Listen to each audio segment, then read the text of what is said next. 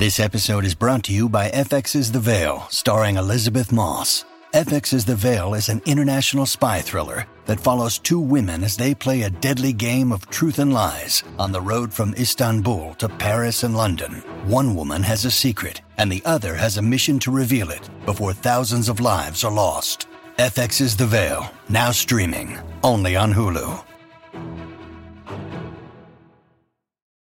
When you need mealtime inspiration, it's worth shopping Kroger, where you'll find over 30,000 mouthwatering choices that excite your inner foodie. And no matter what tasty choice you make, you'll enjoy our everyday low prices, plus extra ways to save, like digital coupons worth over $600 each week. You can also save up to $1 off per gallon at the pump with fuel points. More savings and more inspiring flavors make shopping Kroger worth it every time. Kroger, fresh for everyone. Fuel restrictions apply. Your brain needs support, and new Ollie Brainy Chews are a delightful way to take care of your cognitive health. Made with scientifically backed ingredients like Thai ginger, L-theanine, and caffeine, Brainy Chews support healthy brain function and help you find your focus, stay chill, or get energized. Be kind to your mind and get these nootropic chews at ollie.com. That's O-L-L-Y.com. These statements have not been evaluated by the Food and Drug Administration. This product is not intended to diagnose, treat, cure, or prevent any disease. Hola, esto es New Books Network en español. Hola, bienvenidos y bienvenidas al canal de historia de New Books Network. Soy Luca Heberle, host del canal, y hoy conversaré con el doctor José Ragas sobre su nuevo libro, Los años de Fujimori, 1990 al 2000, que, es, que ha salido pues recientemente, ¿no? Eh, y fue publicado por el Instituto de Estudios Peruanos. Bienvenido al show, José. Muchas gracias por la invitación, Luca. Es un gusto conversar contigo y también con quienes nos están siguiendo aquí por New Books Network. No, el gusto es mío, en verdad, tenerte acá. Entonces, José, ¿qué te parece si comenzamos con unas preguntas sobre ti? ¿Quién es José Ragas y cómo así es que llegaste a escribir este libro? Bueno, yo soy eh, peruano de nacimiento en Lima. Mis padres son migrantes de Ancash eh, y viví por mucho tiempo en, Lima. Hice el pregrado y estudié ahí también eh, hasta que decidí irme a estudiar afuera, motivado sobre todo por una invitación de un querido amigo que después fue mi mentor, sigue siendo mi mentor y mi asesor, que es Charles Walker, especialista en Tupac Amaru. Y bueno, y desde ahí básicamente estaba moviéndome de diferentes partes hasta ya eh, asentarme acá en Santiago de Chile, donde vivo hace cuatro años, después de vivir aproximadamente nueve años en Estados Unidos, eh, entre California, eh, Connecticut y también Ithaca en Nueva York. Entonces, estoy aquí, enseño en la Universidad Católica de Chile. Me, me, me, he especializado en las áreas de historia global y de ciencia, tecnología y sociedad. y bueno, tengo, bueno, me, encanta Santiago, me encanta Chile, desde, es un país que visité cuando hice el viaje de estudios o viaje de promoción, como se le llama, hace ya varios años, sin imaginar que iba a terminar radicando aquí. ha sido una muy buena experiencia en esos años, bueno, a pesar de que Chile, como todos sabemos, ha pasado por una serie, digamos, de situaciones también un poco eh, similares a las de otros países, con el estallido social también, con la pandemia, y precisamente este domingo vamos a cerrar, bueno, esperamos que se cierre ese ciclo con el plebiscito de la nueva propuesta de la Constitución. ¿no? Aparte de eso, eh, disfruto mucho eh, Santiago, en el sentido que es una ciudad muy cosmopolita, muy, muy variada. Es algo que me, hubiera, me hubiese gustado, digamos, que Lima también fuese así, un poco más abierta en cuanto a recepción de diversidad, en cuanto también a variedad, por ejemplo, de, de, de comida. Eh, sigo desarrollando varios, varios, varios hobbies que fui adquiriendo desde que era adolescente y también mientras vivía en Estados Unidos. Me gusta mucho ver las series, como seguramente a varios. Estamos, es una muy buena etapa para ver series ahora estos últimos años. Acabo de terminar Better Call Saul, eh, básicamente llorando en el último episodio. Eh, estoy buscando ahora, me gusta mucho ver nuevamente series. Eh, verlas por, eh, nuevamente para encontrar detalles que quizás no había captado al inicio cuando, con lo distraído que soy. Me gusta mucho la música también, eh, de joven, hace mucho tiempo, el siglo pasado literalmente, tocaba con unos amigos en una banda de, heavy metal, me, encanta el heavy metal. aunque bueno, ya también a medida que uno va pasando el tiempo, ahora escucho algo más tranquilo, pues escucho blues, también toco algo de blues, y son algunas cosas también que trato, trato de hacer, digamos, en tiempos libres y que me permiten complementar bastante las cuestiones de trabajo, eh, también estar en contacto con la familia, con mi pareja también que está en Lima, eh, y de alguna forma también eh, tratar de encontrar temas nuevos o miradas nuevas para las cosas que voy, digamos, que voy escribiendo, que voy produciendo, y sobre todo aprender también de los demás amigos, colegas y la gente que, con la que estoy en contacto. Bueno, el heavy metal quizás no, no va tan acorde con, con tu persona pública, pero es un detalle interesante, creo. y bueno, ahora ya comenzando a hablar sobre, sobre el libro, ¿no? Em, me parece, ¿no? Que, si recuerdo bien, que fue concebido pues completamente durante la pandemia. ¿Cómo es que esto afectó tu, tu trabajo? Sí. Bueno, el, libro fue una, fue una propuesta, de, fue, una, fue una iniciativa de, Raúl Asensio, del, del, el editor del Instituto de Estudios Peruanos. Ellos tienen esta serie ¿no? que se llama Historias Mínimas Republicanas, que es muy parecido a las historias mínimas que se hacen en otros países. En, en, México, por ejemplo, hay toda una colección del Colegio de México también, y son estos como volúmenes que tratan de llegar a un público masivo. La diferencia es que este, este libro está hecho por especialistas, ¿no? o sea, por historiadores profesionales, hay algunos volúmenes ya que han salido, de Marina Zuloaga sobre Independencia, el de Rolando Rojas sobre Velasco, y eh, justo llegó en un momento en el cual yo estaba buscando algo como un proyecto a mediano plazo para hacer, y me interesó, me interesó porque había, había escrito algunas cosas sobre el Fujimorismo, pero en columnas o posts, eh, había escrito varias cosas sobre historia reciente, peruana y mundial también, eh, es parte de mi área de historia global, pero la posibilidad, digamos, de escribir un libro eh, me gustó mucho, sobre todo por el formato y la libertad que me dieron en el Instituto de Estudios Peruanos. Y esto tiene que ver básicamente con una idea de historia narrativa, ¿no? que, espero que se note en el libro, eh, que, es una, que es básicamente un estilo de contar. Los libros de historia, por lo general, eh, no se diferencian a veces mucho las tesis académicas, ¿no? que son estos textos magistrales, majestuosos, de cientos de páginas, con aparatos críticos impresionantes, con mucha bibliografía, pero que en el caso de, eh, digamos que eh, en el caso de, de, este libro en particular, lo que sí me interesaba era, era no tanto llenar de datos, sino más bien era como crear una, contar una historia, pero contar una historia en base a trabajos que ya se habían hecho, en base a material nuevo, en base a mi interpretación, tanto académica, eh, por, mi, digamos, por mi formación profesional, como también eh, personal. Yo viví los noventas eh, y también tengo obviamente una perspectiva como muchos de nosotros que, digamos, que atravesaron esos años, o en todo caso que si los que nos escuchan son más jóvenes, seguramente los padres o los abuelos o los amigos o parientes han seguramente también les han contado su experiencia, ¿no? Entonces, en ese sentido la idea era tener este tipo de eh. Acá lo, curioso era que a diferencia de cuando uno escribe un libro, cuando uno dice, bueno, voy a escribir este libro o voy a, hacer esta tesis o este artículo porque no hay nada sobre el tema, acá había demasiadas cosas sobre el tema. ¿no? Había demasiados libros, demasiados estudios, había hasta incluso una, yo diría una sobresaturación de temas sobre Fujimori. Y para complicar más las cosas, cuando estaba empezando a armar la, la arquitectura del libro, salió el libro de José Antonio Godoy, que es, eh, sobre, sobre Fujimori. Entonces, por una parte, claro, uno lo desilusiona, digamos, piensa que ya que va a escribir si ya salió otro libro, pero por otra parte te das cuenta de que en verdad eh, es un tema muy rico, que tiene muchas aristas y que merece ser contado desde perspectivas completamente diferentes, ¿no? Y eso es lo que hice. Entonces, utilicé los textos que, existían, también material nuevo, que vamos a poder conversar sobre eso después, eh, y sobre todo, como lo que trataba de hacer no era contar algo en base a datos. O sea, están los personajes ahí, están las fechas, están los montos, están los números, está la información mínima que uno debe saber, pero sobre todo tratar de articular una historia, ¿no? Y en ese sentido, eh, la, la, pandemia fue, me parece que es una pregunta muy interesante, porque la pandemia me brindó oportunidades, pero también me las limitó.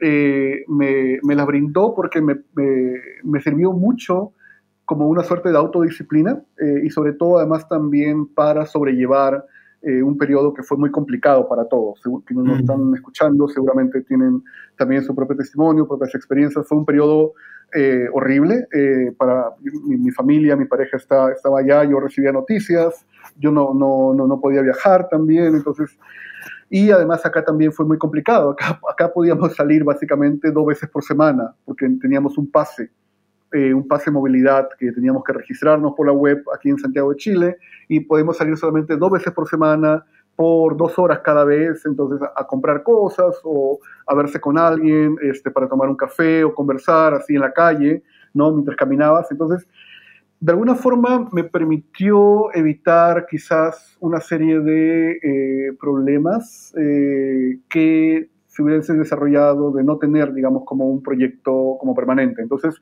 era una cuestión de autodisciplina, eh, de tener desde las 7 de la mañana hasta el, hasta el mediodía escribiendo, básicamente, con una pausa a las 10 y media de la mañana para hacer café y tomar un pequeño break de 10 minutos y después nuevamente seguir y después ya cerrar al mediodía para cocinar y después hacer ya preparar clases, hacer otras cosas, ¿no? Entonces, en ese sentido fue bueno porque me permitió también un poco coger un ritmo que no tenía de hace mucho tiempo. Eh, yo soy muy disperso, soy a veces, algunos dirían indisciplinado, pero tengo mis momentos en los cuales puedo, digamos, cumplo las metas y puedo hacer cosas y esto, y me gustó mucho, era como volver, bueno, que no es una experiencia tampoco muy agradable, pero era como volver a los tiempos de la tesis doctoral, ¿no? Donde uno solamente vivía para la tesis doctoral y no te acordabas qué día era y te levantabas y solamente pensabas en eso. Acá no, acá fue un poco ya con la madurez, uno va manejando mejor los ritmos, va manejando mejor el espacio también, la dinámica, se va percatando y eh, aprendí mucho me sirvió mucho de lo que yo aprendí en la Universidad de California en Davis con mis mentores, con Chuck Walker,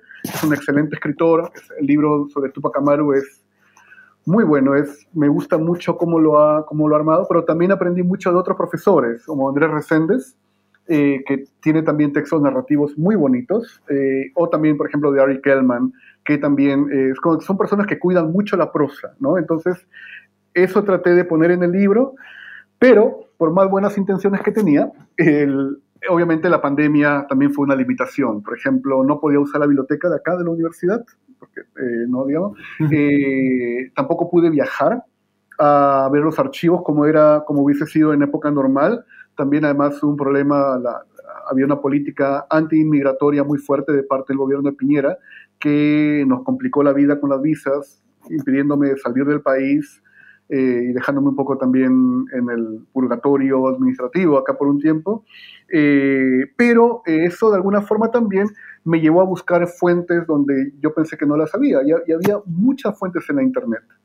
Había bastantes fuentes en la Internet, o sea, documentos sueltos, entrevistas, testimonios, evidencia judicial también, eh, y todo tipo de material que a veces uno encuentra en YouTube, encuentra también en Spotify, encuentra en Google Books, encuentra en Trust y en todo lugar, digamos, donde uno pudiese estar escarbando para ver eso, ¿no? Eh, también tuve la, enorme suerte de contar con un excelente ayudante, eh, con, Carlos, con Carlos Paredes, me ayudó mucho enviándome información eh, desde Lima, a nivel de periódicos, de prensa, con las cosas que yo le pedía, y también con algunas otras cuestiones que él iba encontrando. Y bueno, y mi pareja también, me, Yenisa Guisado, me apoyó mucho también con enviarme información, cosas que ella iba encontrando y que me permitieron darle también un, un carácter diverso, ¿no? No, no, no sé qué es lo que tú, eh, según digamos lo, tu, tu, lectura o, cómo has visto el libro, pero me, me, me, traté de llevar el libro hacia una, una cuestión mucho más más cotidiana, ¿no? Sacarlo un poco de la gran narración de Fujimori y Montesinos, y justamente para eso ese tipo de fuentes que estaban dispersas, que estaban completamente regadas por doquier, me permitieron tratar de ensamblar una historia completamente distinta, que no hubiese sido la misma si hubiese tenido acceso, creo yo, a las fuentes tradicionales, ¿no? O sea, los libros, me tuve que traer muchos libros de Lima en mi último viaje también, eh, y además también poner mucha atención en testimonios, en memorias, en autobiografías, para entender el régimen fujimorista desde dentro. Bueno, la primera, el primer comentario que creo que te puedo hacer es que eh, si me comentas que antes eras disperso para escribir y lograste llevar a cabo este proyecto y demás, creo que hay fe para mí, porque a mí a veces me cuesta sentarme eh, por mucho tiempo para escribir. Pero bueno, de ahí lo de la narrativa me parece, me parece que sí está bien logrado. De hecho, hay ciertas partes en especial, como por ejemplo una que quiero discutir en un momento, eh, que es quizás eh, el ethos de Fujimori, por así decirlo, su manera de ser, que creo que se transmite bastante claro. En cierta forma, podría, podría, si se quiere verlo así, podría decirte que conozco gente con ciertas características en común, ¿sabes? podía, podía imaginarme cómo era, quizás hasta cierto punto, ¿no? En, en el día a día, ¿no? Y, y, otra cosa que mencionabas era... Ah, claro, ¿no? El, el, hecho de que, pues, efectivamente, son los años de Fujimori. No es el gobierno de Fujimori simplemente, sino es todo lo que va transcurriendo en, ese, en esos años, si bien obviamente no puedes tocar cada detalle, ¿no? Porque sería un libro de proporciones bíblicas, si quisieras eso, ¿no? Y bueno, ahora me parece que algo que, que bueno, sí, como decía, ¿no? Que queríamos tocar era eh, en que en el primer capítulo presentas, pues, entre otras informaciones, la formación de Fujimori, ¿no? Nos hablas de su infancia y, y su adultez antes de ser candidato presidencial y dejas entrever que debido a las circunstancias en las que crece, adquiere una personalidad, pues, característica, especial, si se quiere. Se muestra tenaz, ambicioso e inclusive inescrupuloso. Entonces, ¿quién es el Alberto Fujimori que, que se nos presenta a la presidencia en 1990? Sí, algo que traté de hacer era entender quién era Fujimori, porque es la persona finalmente que va a dar cierta, de, de cierta manera, va a darle su propio perfil, va a proyectar su propio perfil al país y al resto de lo que está, al resto de la década. Eh, y para eso eh, hay, hay una excelente biografía, como ya todos hemos leído, creo, la de Luis Johamovich, ¿no? que es increíble a nivel, digamos, por el detalle que ha reconstruido. Creo que es la, la mejor biografía de un presidente que hay, definitivamente. No, no, hay, no, no tenemos mucha biografía de otros presidentes a ese nivel, lamentablemente. Pero, eh, y lo que tú dices, pero me interesaba sobre todo tratar de situar eh, a, Fujimori de dónde viene y cómo de alguna forma eso también va a terminar, va, va, a determinar lo que va a pasar después. O sea, la, la dificultad, por ejemplo, cuando él nace, lo que está pasando con Perú y Japón. Claro, es muy fácil decir, bueno, el chino Fujimori o Fujimori japonés, pero, o sea, lo que, lo que implicaba ser eh, de, de, la comunidad japonesa en esos años, ¿no? Lo que les pasó también a la comunidad japonesa y también el recelo que tenía la comunidad japonesa frente a una posible victoria de Fujimori. Pues este sentimiento ambivalente de que, claro, les daba orgullo de que alguien de ascendencia japonesa pudiese ganar la presidencia, pero estaban también aterrados de que si ganaba y le iba mal, hubiese una suerte, digamos, de revancha popular contra la comunidad japonesa eh, con todo estos fantasmas de lo que había pasado en los años 40. Entonces, eh, intenté dar, intenté como desarrollar este perfil eh, tratando de, dar cuenta de que es, él es, una, es un personaje con, con una personalidad muy compleja. En el, eh, es para el año 90 es, un, es alguien muy ambicioso, es alguien que, eh, que está decidido a seguir acumulando eh, poder, es alguien que ha ascendido poco a poco en diferentes cargos. Por ejemplo, debe ser un profesor universitario, que siempre había querido ser, hasta ser decano, hasta ser rector, ¿no? Eh, hasta también conducir un programa de televisión a nivel nacional, eh, digamos, eh, hasta tener, codearse con los políticos de ese momento y tratar de llegar a una curul en el Senado, pero que al final, por una cuestión legal, no puede, entonces tiene que lanzarse a la presidencia, ¿no? Entonces, hay una cuestión en la cual sí, hay una ambición, totalmente. Hay también una cuestión que pongo ahí en el libro, en uno de los apartados, no sé si, si, si te acuerdas, pero que tiene que ver también con esa suerte como de predestinación que el brujo y adivinos y adivinas también le manifiestan, ¿no? Que él es alguien que va a llegar a tal puesto, que va a conseguir tal puesto. Entonces, eso creo de alguna forma que para el año 90 él está, eh, está, está determinado a, digamos, a conseguir ese puesto y si no hubiera logrado ganarlo en 90, se hubiera presentado en 95 de todas maneras, ¿no? Entonces, creo que esa determinación no va de la mano con una preparación de, de, para algunos algunas cuestiones. Eh, es alguien que ha aprendido el oficio desde dentro eh, a nivel de rector. Le, ha costado mucho también, le ha aprendido todas las mañas de la política universitaria y eso de alguna forma determina su forma de gobierno, o sea, una cuestión vertical, ¿no? donde él no consulta, él informa principalmente, él desconfía de sus pares y por eso se rodea solamente de gente que le es leal eh, y de ahí, de ahí el vínculo tan cercano con el núcleo familiar que lo tiene hasta el día de hoy. Entonces, yo creo que me parecía importante no, no, no, poner datos sobre la biografía de Fujimori, año tal, hizo tal cosa, año tal, sino más bien tratar de entenderlo, ¿no? Para comprender de qué manera hasta el 90 tiene una cierta trayectoria personal y familiar y académica y profesional y cómo eso después se termina proyectando por los próximos 10 años e incluso hasta el día de hoy. Algo que, que creo que acabo de entender en parte ahora, ahora que, me, que, con estas palabras finales, es que quizás, pues, probablemente debido a este eh, personalismo, ¿no? Como lo llamaríamos con un término un poco más técnico quizás, es que la reacción uh, contra eh, su, bueno, su, en ese momento era su esposa todavía, ¿no? Susana Iguchi es tan fuerte, ¿no? Porque, por así decirlo, eh, rompió su confianza o traicionó su confianza cuando era algo que era fundamental para la forma, no solo en la que él eh, hacía política, sino casi que en su propia identidad.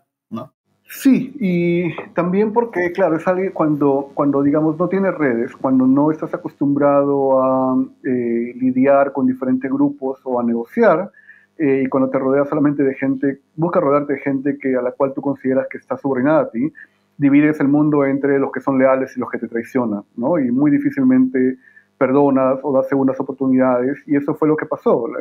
Susana Iguchi eh, la falta de apoyo de ella, como según la visión de él, y también eh, fue visto como algo completamente distante y que para él no tuvo problema en distanciarse y tampoco en apartarla, ¿no? Y apartarla de, de, una manera completamente eh, poco, poco elegante, poco amable dentro, incluso al, al, interior de, de su, de, su gobierno y también con las cosas que ella señala que, que, que, le, le, hicieron, eh, digamos, como, como represalia. Entonces, sí, yo creo que él, divide mucho entre eso, ¿no? entre los que, los que lo apoyan y también entre los que lo traicionan. Y cuando alguien lo apoya y cuando él necesita, digamos, ser apoyado por alguien, eh, no tiene la, la, suficiente capacidad como para poder establecer un balance. Y eso pasó con Montesinos. O sea, básicamente dejó que Montesinos hiciera con la venia de él las cosas porque él había cosas que no, no le interesaba hacer o que no le interesaba ni siquiera aprender o tener, digamos, también un contrapeso con eso. Entonces uno puede uno no puede reducir estas complejidades a la personalidad de una sola persona, pero uno puede darse cuenta que hay ciertas recurrencias también durante esos 10 años y hasta el día de hoy. Claro, pero bueno, ahora tenemos que, eh, no sé, digamos, eh, igualar la, la, cobertura que le damos a los dos protagonistas de la campaña del 90, ¿no? Porque también está redoble de tambores, nuestro mayor intelectual, este, lamentablemente, eh, público peruano, Mario Vargas, ¿no? Que es el coprotagonista, digamos, de Fujimori en estas elecciones. Totalmente, sí. Y Mario Vargas es un personaje digno de sus propias novelas. Es, es, es, es increíble la, la, manera en la cual, francamente, él podría ser un. O sea, es, increíble cómo a veces se confunde la realidad con la fantasía en sus novelas. Bueno, que finalmente es eso. Son, sus novelas son básicamente sus memorias, en cierta. A, a menos su, obra mayor, ¿no? Este, Conversación de la Catedral, eh, también eh, lo que tiene que nacer los perros, por ejemplo, eh, o Elogio de la Madrastra. pero el, el, caso de Barriosa es un caso, es un caso trágico en el, en, el, año 87, en el año 90 y el día de hoy. Es, es un caso trágico porque en verdad yo creo que la derecha liberal debería estarle haciendo estatuas cada tres cuadras o cada, en cada parque público a Vargas Llosa porque fue, fue lo más cercano que estuvo la, la derecha inteligente, articulada de llegar al poder eh, y, que, y, que, no lo logró por diferentes factores, por factores básicamente de ellos mismos. Pero eh, Vargas Llosa fue, digamos, el intento más ambicioso de crear una derecha moderna en el Perú, eh, una derecha terca, eh, completamente cegada, obnubilada por el libre mercado, tacherista, más no poder también. Y bueno, ahora hemos visto cómo lamentablemente esa, ese, esa, eh, digamos, esa obsesión por el librecambismo lo lleva a veces a poner la democracia por debajo de la alfombra. Pero es también trágico porque era el candidato que debía ganar desde el 87 90 y no lo hace. Eh, entonces, eso creo que más que una cuestión de él, que uno puede analizarlo y darle vuelta y seguir estudiándolo por, por, años y por décadas, tiene que ver también, creo yo, con por qué una candidatura no se puede sostener tanto tiempo, ¿no? O sea, o qué errores cometió. Y para eso, felizmente, tuve la suerte de poder consultar la, la tesis de Marcelo Rochabrún. Marcelo hizo una tesis eh, muy buena que se sostenía en el archivo personal de Vargas Llosa, que está en Princeton, y entonces él, él, pudo examinar las cartas, él pudo examinar justamente los documentos internos de, eh, de, la campaña, que uno también lo puede complementar con El pez en el agua, de la, la memoria de Vargas Llosa, o también con El Diablo en Campaña de eh, su hijo Álvaro Vargas Llosa, ¿no? Pero creo que uno cuando, cuando, cuando ve la campaña desde dentro, cuando ve las contradicciones, cuando ve también, eh, cuando ve los, los, errores tan, tan torpes que comete el equipo de campaña Vargas Llosa, Vargas Llosa en ese sentido no es muy diferente a Fujimori, y es un poco lo que trato de, de mostrar ahí, o sea, él en vez de rodearse de profesionales, eh, como, como gente, él llama a su familia, ¿no? Entonces le da, le da un puesto a su esposa, le da un puesto a su hijo, a Álvaro que tiene 24 años, le da un puesto a su primo, que es cineasta, le encarga otra cosa a la esposa de su primo también, otro pariente se encarga de la comando de la campaña, Freco, entonces, y que no son gente experta. Entonces uno puede ver ahí también cómo este tipo de situaciones finalmente terminan por eh, hacer naufragar una de las campañas más preparadas, con gente más capacitada, pero que eh, caen presa de su propia ceguera. Entonces, es una tragedia completamente y yo y, creo que El pez en el agua es en cierta manera mantiene el tono de las novelas de Vargas Llosa, ¿no? Eh, y es una campaña fascinante, es una campaña interesantísima. Me, me, gustaría escribir en algún momento un libro así también pequeño como este, pero sobre todo sobre la campaña, o sea, sobre la, sobre cómo, sobre cómo la gente vivió la campaña y también cómo se vivió en los comandos, ¿no? Eh, porque creo que eso da todavía para mucho más y puede explicar bastantes cosas de uno de los momentos más decisivos en la historia peruana reciente. Eh, solamente un comentario breve, ¿no? El pez en el agua, para quienes no sepan, es la, el libro de memorias que se publica en el 93, si no me equivoco. Y eh, también, ¿no? mencionando el hecho de que pues, los familiares de Vargas hayan tenido un rol tan importante a la hora de gestionar la campaña, se me ocurre que quizás no haya sido lo mejor para producir un frente en común con los partidos que formaban parte de la coalición. ¿no? Había ciertas divisiones internas que no eran tan menores y que pues ese tipo de, cosas no son tan fáciles de gestionar, ¿no? Y necesitas gente con mayores capacidades políticas, por así decirlo, para llevar a cabo eso, ¿no? Y, el libro suena a un buen proyecto, ¿eh? Espero que lo escribas algún día. Pero bueno, Fujimori asume el cargo de presidente en 90, ¿no? Porque, como sabemos, pues, eh, por algo se llama Los años Fujimori el libro y no Los años de Vargas. Eh, y en el mismo año su gobierno aplica el famoso shock. ¿Qué es el shock? Porque es que, por más que en, campaña no propuso llevarlo a cabo, lo deciden llevar a cabo en su gobierno. Eh, y a grandes rasgos, ¿cuáles son los efectos que tuvo para el peruano común? Hay una parte que me pareció muy interesante en el capítulo fue cuando hablas de las gestiones que hacen algunos gobiernos municipales y regionales. Y sí, me, encantaría que hables sobre eso. El shock es uno de los momentos decisivos en, en, la historia del siglo XX peruano. Es, es parte, a veces eh, uno, uno, lo ve como, digamos, a la lejanía, eh, a veces, digamos, como, como, parte de algo como que piensa que, y eso ha, ha pasado hace, hace ya 30, 30, años, pero esto fue parte de una tendencia mundial, que fue, digamos, el viraje del, eh, hacia lo que es el libre mercado o el neoliberalismo. Eh, es lo que una, una escritora eh, llamada la doctrina del shock, o sea, esta, este cambio tan brutal, tan violento, que significó aprovechar situaciones de crisis para precisamente, no solamente para cambiar el sistema económico, sino también para desmantelar lo que había antes y crear algo que sea en, digamos, donde el, Estado ya no sea el principal agente, sino sea el mercado, ¿no? Eh, y donde todo, básicamente, la sociedad, la cultura y donde el mercado te ordene una nueva forma de ver el mundo. Entonces, el, el fue eso, fue, digamos, la, fue la transición sin anestesia hacia esta economía de libre mercado y que se hizo además, como trato de ponerlo, eh, trato un poco de, rescatar el dramatismo de, ese momento, trato de poner una fecha, una hora también, y además también todo lo que significó esto, o sea, eh, cómo se grabó el mensaje de, Hurtado Miller. Eh, hago una, me gusta mucho usar a veces esta cuestión del, como la, ironía, hago un poco la, la comparación entre la frase final de que Dios nos ayude, es porque finalmente era, era una invocación más, digamos, a, la providencia que a la escuela de Chicago, que supuestamente sabían que, iba, que, tenían que hacer, pero tampoco estaban muy seguros que iba a pasar.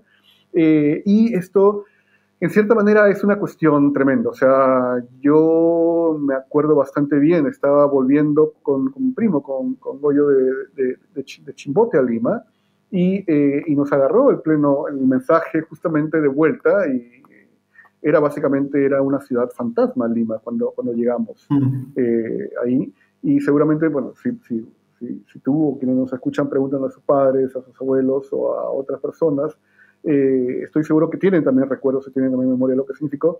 Pero eh, más, lo que pasa es que el Fujishok siempre ha sido abordado como una cuestión a veces anecdótica, como una cuestión casi como de que no, esto no pasó, o sea, esto no, no ocurrió acá.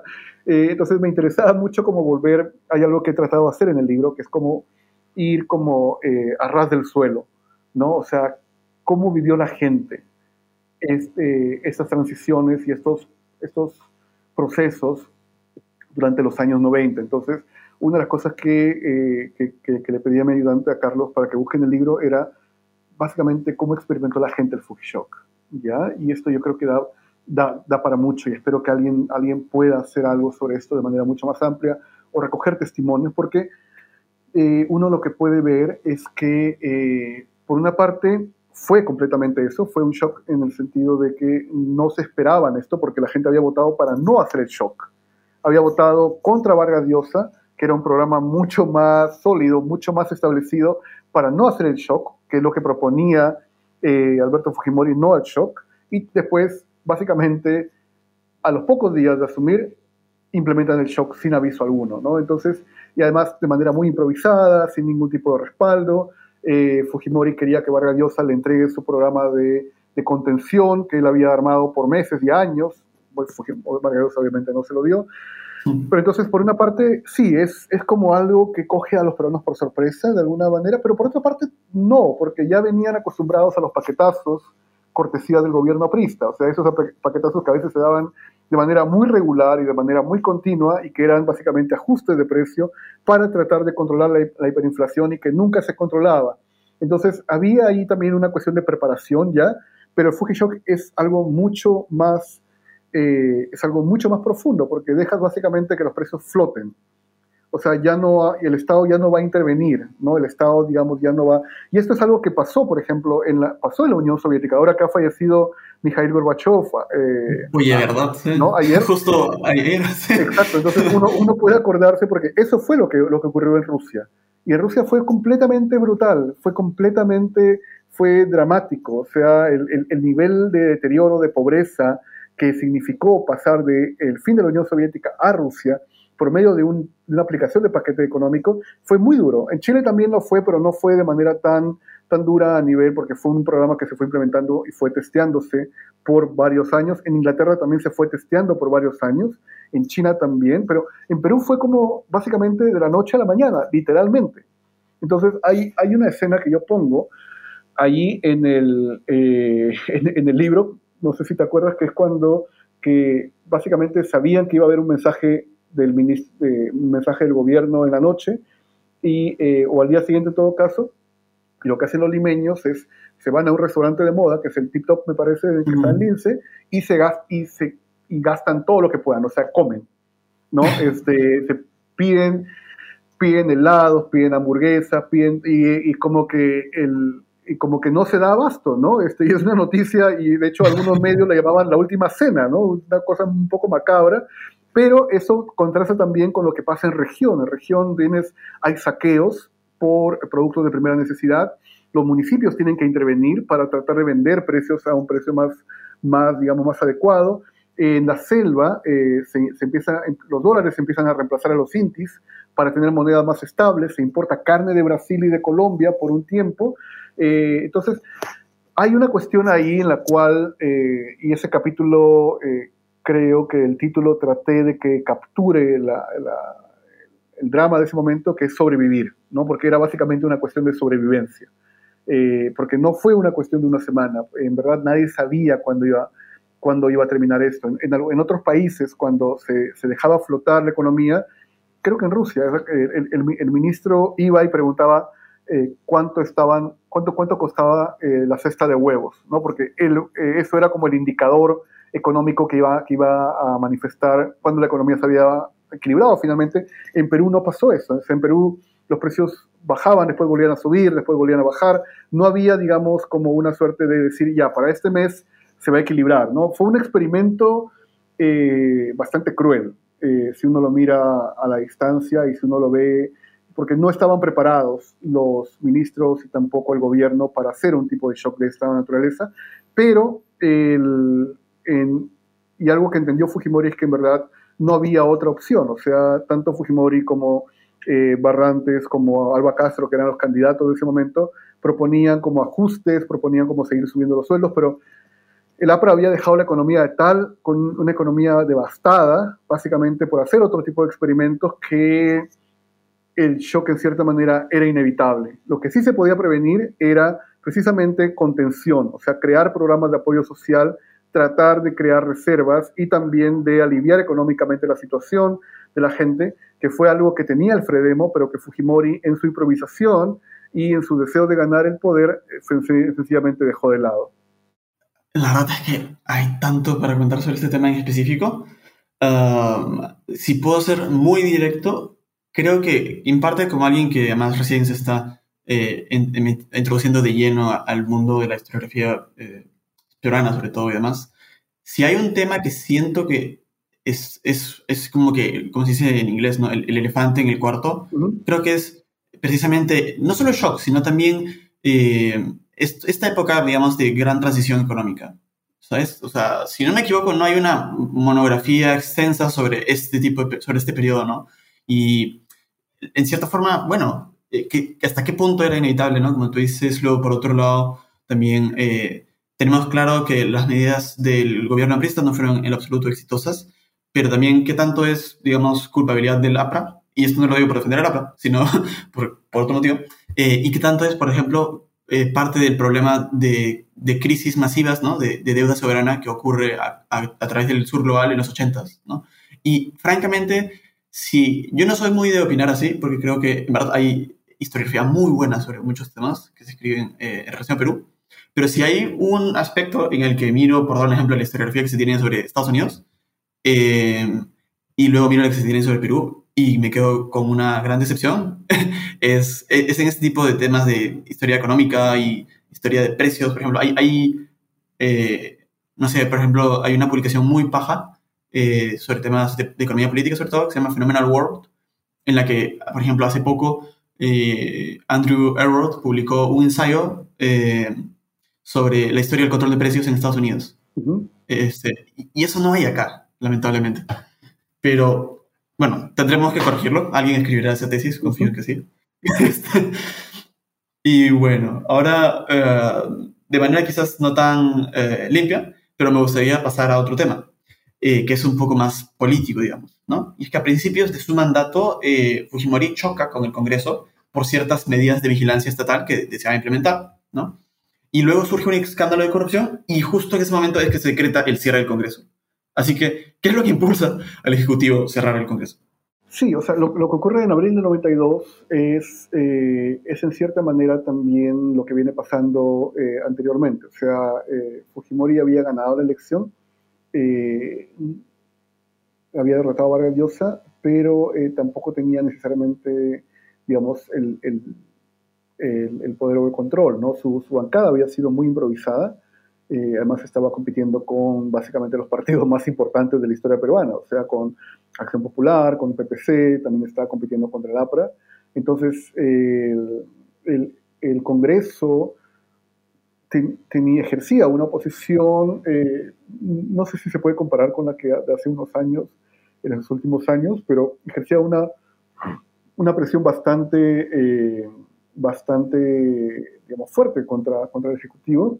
Y el, básicamente el cierre del Congreso lo que hace es le alivia muchas cosas a Fujimori y al Ejecutivo. O sea, porque no solamente se saca de encima una denuncia que era contra la familia de Fujimori, que hubiese, digamos, si, si los medios, tal como investigan ahora Castillo, hubiesen investigado a Fujimori en ese momento, Fujimori no duraba un año y medio, definitivamente. O sea, eh, por toda la cuestión del escándalo de la ropa donada también y por otras cosas que iban saliendo, con, por ejemplo, con Montesinos como asesor. Sí, el caso de la ropa donada es un caso que surge inmediatamente cuando Fujimori eh, apenas él viaja a Japón después de haber conseguido el triunfo en la segunda vuelta. Él, eh, es la primera vez que viaja a Japón, entonces se ha recibido, hay mucha expectativa en Japón por recibirlo. Es el primer presidente de ascendencia japonesa en ganar la presidencia de toda la diáspora japonesa, que tenía ya casi un siglo para ese momento, eh, es el primer presidente en ganar la presidencia a nivel mundial. Entonces, esto le da un estatus especial.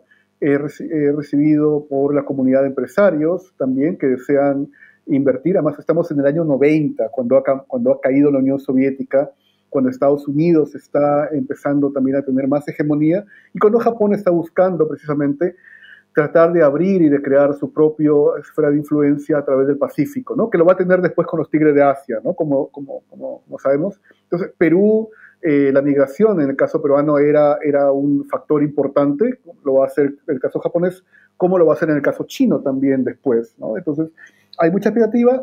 Eh, Fujimori, eso lo cuento con más detalle, es recibido por el mismo emperador eh, en, el, en el salón especial eh, y además también eh, muchos empresarios empiezan a realizar una serie de inversiones, pero también donaciones para, eh, para, para que puedan aliviar la pobreza de sectores más abandonados en el país, ¿no? niños sobre todo también, que, esta, que estas donaciones debía canalizarlas a través de Susana Gucci, como la esposa, como primera dama, siguiendo un poco el rol de Pilar Nores de García pero eh, las donaciones, tanto de ropa como de dinero, van directamente a la hermana de Fujimori y a, su, su, esposo. ¿ya? Eh, y entonces, eh, y esto va creando una serie de mecanismos que, que van después a complicar la situación del, presidente cuando se van encontrando cuentas. ¿no? además, él nombra a su cuñado Víctor Aritomi como embajador de Japón, no lo va no lo, no, no lo, va, no, lo va, no lo va a soltar hasta, hasta el año 2000, cuando él cae en el gobierno, y esto finalmente crea la posibilidad de una comisión investigadora que debía sesionar en un par de días, ¿no? que creo que era el 7, me que lo pongo por ahí, el 7 de abril. Entonces, la única forma de hacer esto era básicamente correr contra el reloj y era eh, hacerlo ese día, el 5. Entonces, hay preparativos, eh, para eso también eh, no es tan cierto que el Congreso obstaculizaba todas las medidas, había en verdad un pugilato entre ambos, había también canales de comunicación, porque no todo el Congreso era hostil, la bancada de Fredemo y la bancada era bastante, era, digamos, veía con buenos ojos lo que hacía Fujimori porque estaba aplicando el modelo económico que el Fredemo no había podido aplicar. Eh, entonces había también la, eh, había algunos, parece, intercambios también con la bancada del APRA para no acusar a García por, eh, también por los delitos que eh, de ese momento, a partir de ese momento ya se estaban empezando a investigar y que después van a terminar con su suicidio. Y finalmente se decide dar el golpe el 5 de abril. Esto resuelve varios problemas, ¿no? Resuelve el problema de la donación de ropa eh, que estaba involucrada su familia. También le permite formar una nueva bancada, mucho más leal y mucho más dirigida por él, porque antes la habían dirigido sus vicepresidentes y también de alguna manera permite afianzar el poder en un triunvirato entre el Ejecutivo, el Servicio de Inteligencia y las Fuerzas Armadas. Entonces, básicamente es una forma de patear el tablero, de hacer que la, que digamos, que la, que la mesa se sirva como él deseaba, eh, porque no estaba servida como él quería, pero también inaugura además un estilo de interrupción democrática o de autoritarismo, entre comillas, democrático, que después va a ser copiado por muchos otros países. O sea, la idea de hacer golpes internos, de armar nuevas constituciones y de reelegirse indefinidamente. O, sea, ese creo que en cierta forma o lo inventó o lo difundió, pero es la contribución, lamentablemente, de, digamos, de los años 90 eh, del régimen peruano hacia el resto del mundo, sobre todo en el periodo postguerra fría. Entonces, es un quiebre institucional que, sola, que tuvo tuvo mucho eh, apoyo de la población, porque estaba, el Congreso era visto como algo ya obsoleto, pero también la población presionó al gobierno para que convocara nuevas elecciones. Y eso finalmente es lo que va a pasar con el Congreso Constituyente Democrático, que va a terminar por escribir la constitución que tenemos ahora del 93 y que está por cumplir 30 años. Bueno, debido a que has sacado esos temas, creo que querría preguntar dos cosas que están, bueno, eh, tenuemente relacionadas. La, primera es, eh, quizás retrocediendo un poco en el tiempo, ¿quiénes eran los evangélicos que, o los grupos evangélicos que fueron cruciales a comienzos del gobierno de Fujimori y que son purgados en, en cierta forma, digamos, cuando reestructura su bancada? Y luego, ¿cómo transcurre la campaña ¿no? para, para escribir esta constitución?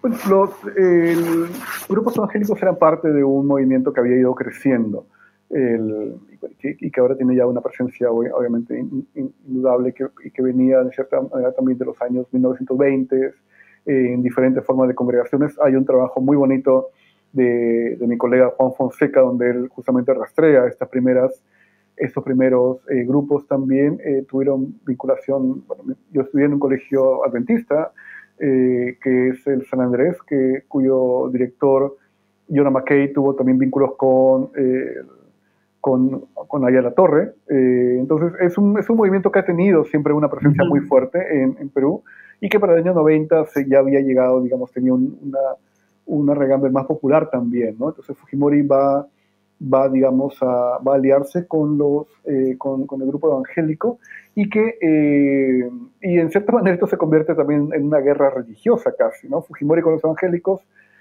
y el que esto era muy, muy como visto con recelo por la iglesia en ese momento. Entonces la iglesia de alguna forma también le va a, va a ayudar a Vargas Llosa, a pesar que Vargas Llosa es ateo, convicto y confeso, pero creen que eh, alguien como Fujimori con los evangélicos es un peligro mayor, ¿no? Hay, hay, una, hay una anécdota que es, es, es, hilarante, que se discute mucho en el, en el comando de campaña de, del, del Fredemo, que era eh, el de utilizar al Señor de los Milagros para, eh, digamos, para hacer quedar mal a Fujimori, ¿no? Este, Y de hecho, además, el, el cardenal, eh, me parece que Vargas Alzamora, logra introducirse en un carro para poder hablar con Vargas Llosa en su, en su casa en Barranco y pedirle que no, que, no deje la campaña, porque Vargas Llosa la quería dejar después de la primera vuelta.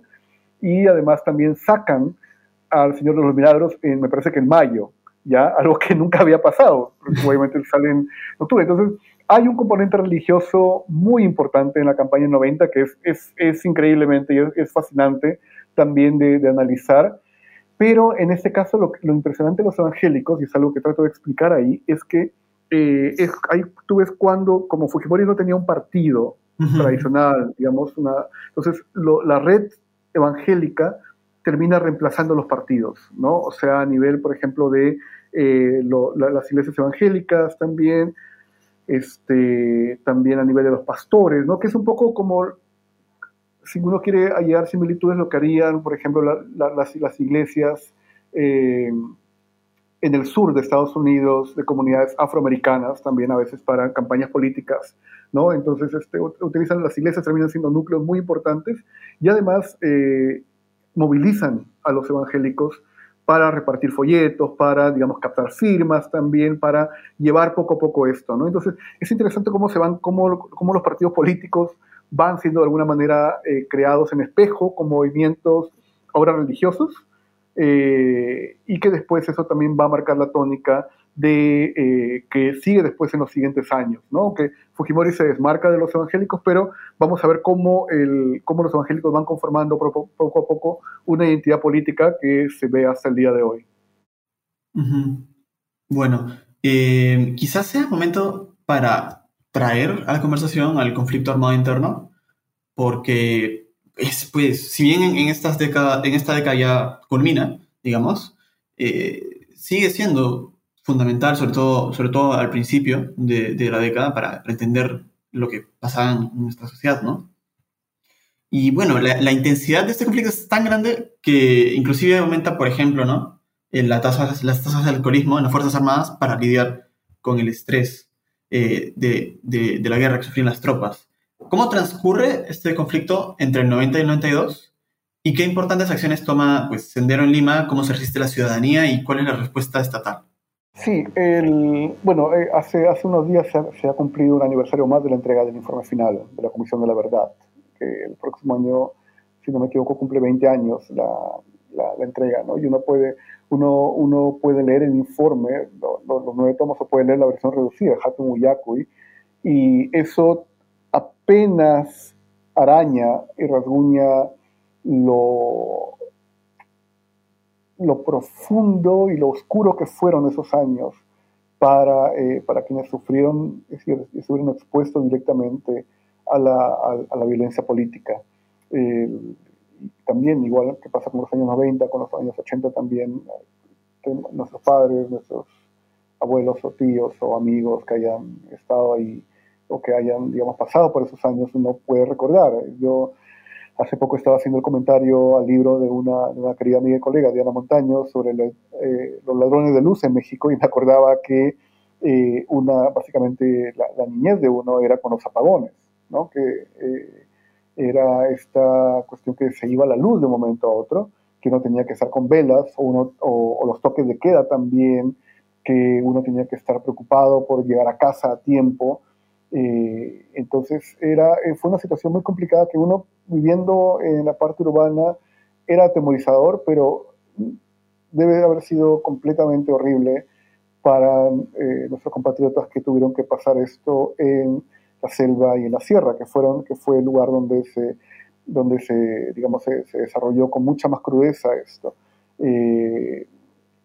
uno puede entender la, el número de víctimas, pero eso no no alcanza a explicar todo el drama que hay, ¿no? Eh, las 70.000 personas estimadas que han fallecido, los desaparecidos también, y, y, ahora, o sea, uno mira las noticias y se da cuenta de que, de que por ejemplo, se han, se han, se han reabierto también los casos de, la, de, los, de los restos de los estudiantes de la Cantuta, que no los encuentran, hay restos que los llevaron a Europa para analizarlos y que nunca volvieron, eh, la entrega que le hicieron de los restos a los familiares en cajas de leche de gloria. Entonces, hay, hay una cuestión ahí que fue el conflicto más difícil que ha tenido el país. Yo creo, porque si uno mira los conflictos anteriores, la rebelión de Tupac Amaru, la guerra de independencia, la guerra con Chile también, muchas de estas fueron a veces focalizadas en determinadas áreas. El conflicto armado interno fue un conflicto que fue a nivel nacional, que duró aproximadamente 12 años, en cierta manera, o 20 hasta si uno lo quiere ver, y que además no lo que eh, lo que no podemos hacer es reducirlo únicamente a la cuestión de Sendero. Sendero. Sendero es un grupo criminal, uno de los peores grupos criminales que ha tenido el mundo, solamente comparable, comparable al, al, al de Pol Pot, pero también pero la respuesta del Estado a nivel de desapariciones, de tortura, de acoso y de ejecuciones no tiene justificación alguna. ¿no? Y esto eh, consideré que era importante entender esto y por eso lo escribí en un capítulo eh, donde le, le, presto atención a las ejecuciones del MRTA también, eh, o a los secuestros del MRTA, a las ejecuciones de Sendero Luminoso, pero también a todo lo que significó la acción del Estado, por ejemplo, con el destacamento Colina. Entonces, hay, hay ahí, eh, he intentado de alguna manera, pero no, no creo haberlo conseguido, porque es, es, es imposible eh, digamos, retratar con la crudeza de la gente que, lo vivió, pero tú has mencionado un caso, ¿no? Lo del alcoholismo. Es, esto es apenas, esto es un, un, aspecto que pocas veces creo que, creo que no se ha hablado, ¿no? Pero, o sea, lo, el, hay una cosa que creo que todavía no entendemos muy bien, que, que el trauma que significó para los efectivos policiales eh, y, soldados pelear en zona de guerra, eh, para lo que significó para la gente que vivía ahí también y para los sobrevivientes, ¿no? Como pongo el caso de una, de una mujer que sobrevivió a Tarata. Entonces, yo creo que es, es algo que lamentablemente a veces termina siendo muy politizado, está, es politizado, pero termina siendo reducido a veces a una cuestión de quién causó más daño, si Sendero o el Estado. Y por ahí no debe ir la pregunta. Yo creo que esto fue un momento oscuro en la historia peruana eh, que todavía no terminamos de digerir y que lamentablemente a veces lo convertimos en una cuestión muy partisana, ¿no? Pero fue un momento completamente oscuro en el cual, me, en el cual ojalá eh, visitáramos, visitáramos más, por ejemplo, el, lugar de la memoria, para entender lo que significó eso, ver los testimonios, ver los, ver los restos, ver también eh, los objetos personales de la gente. Ojalá que tuviéramos más respeto por lugares como el Ojo que Llora también, o incluso lo, el Museo de la Anfacep en Ayacucho, o incluso el museo también eh, de memoria que hay, que hay en, en, Junín, ¿no? Entonces, creo que, creo que nos falta mucho todavía por aprender de eso, porque no es la cuestión únicamente, la cuestión de la muerte ya es trágico, el problema de fondo es que no nos reconocemos como iguales entre compatriotas, y eso fue lo que facilitó eh, el asesinato, la desaparición y también el, el, escarnio posterior que ha habido hacia las víctimas de, de, de este periodo de violencia. Hay dos cosas que quiero añadir. Una sería, ¿no? Eh, bueno, que el lugar de la memoria, de cierta forma, los limeños y, bueno, y limeñas, quizás eh, no, no le sacamos el provecho que deberíamos, ¿no? Teniendo la suerte o privilegio de que, pues, como Lima es la capital, eh, por más que las mayores expresiones de la violencia no ocurrieron en Lima, el museo eh, o centro cultural, ¿no?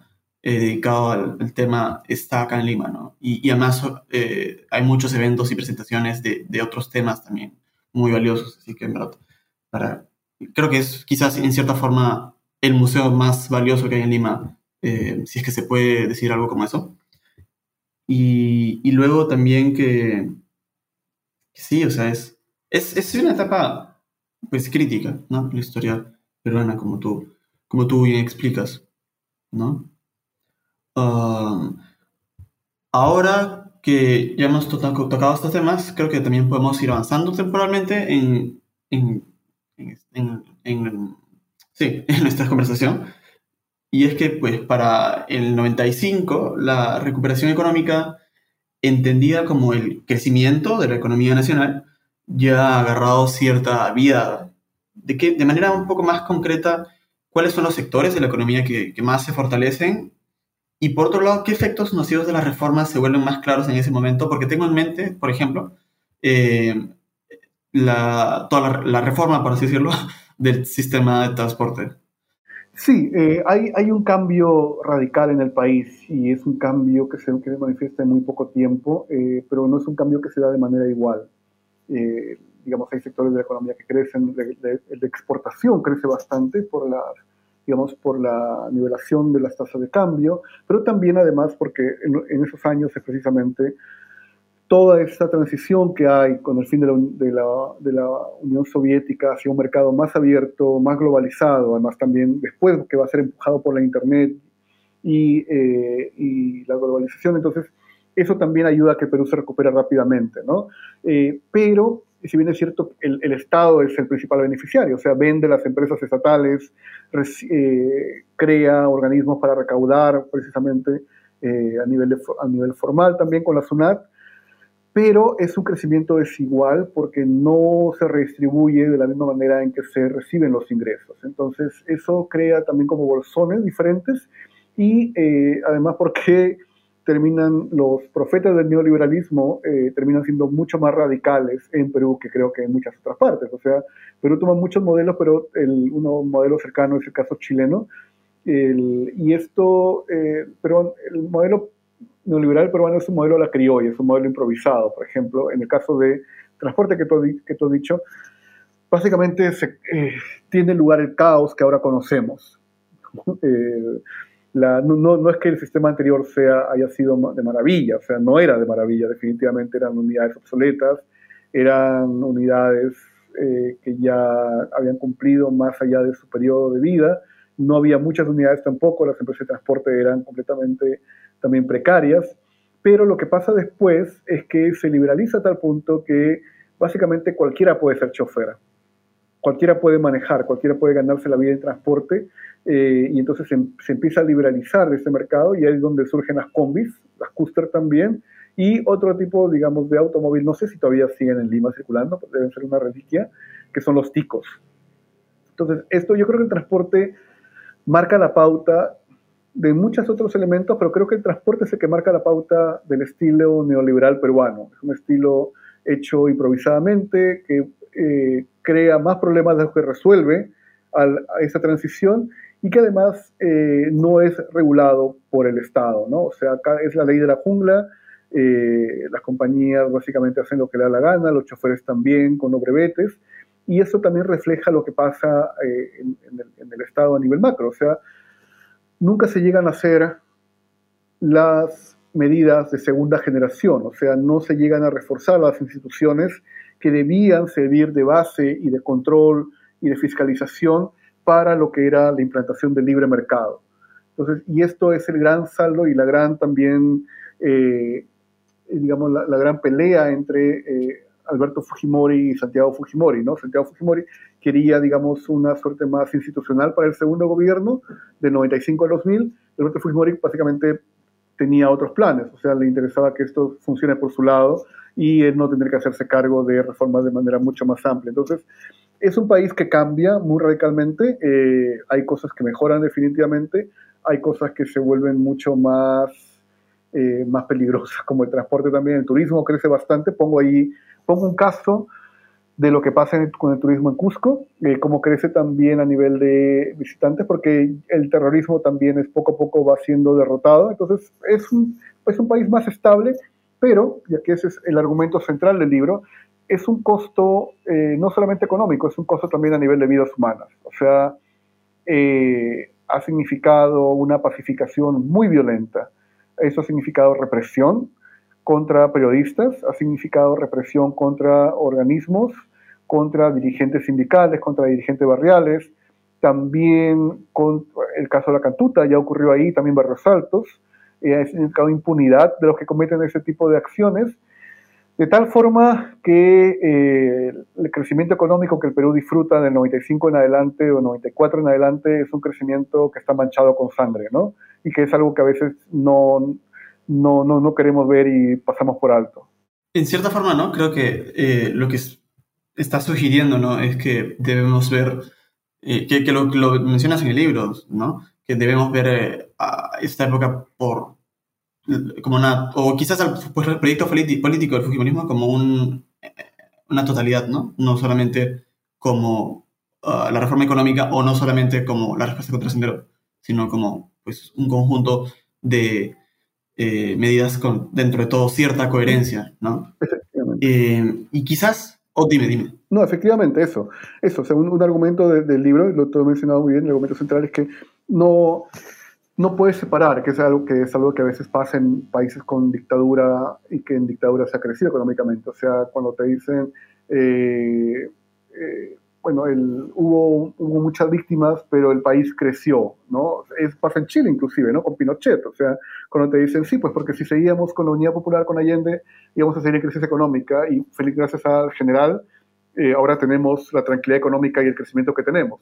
Pero, pero obviamente no no puedes, digamos, ponerlo en, una misma, en un mismo balance con, eh, mejor dicho, son, son, son partes que no se pueden separar.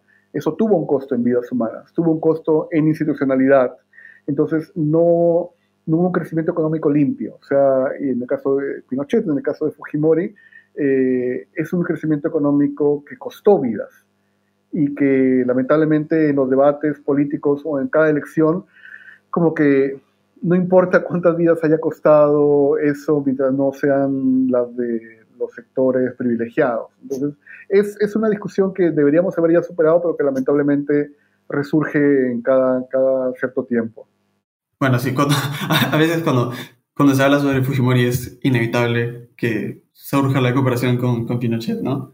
Eh, y, y, bueno, ¿no? En cierta forma es también pensar en que, claro, es un proyecto político eh, de restauración del orden, ¿no? En gran parte, el de Fujimorismo, pero ¿qué tipo de orden? ¿no?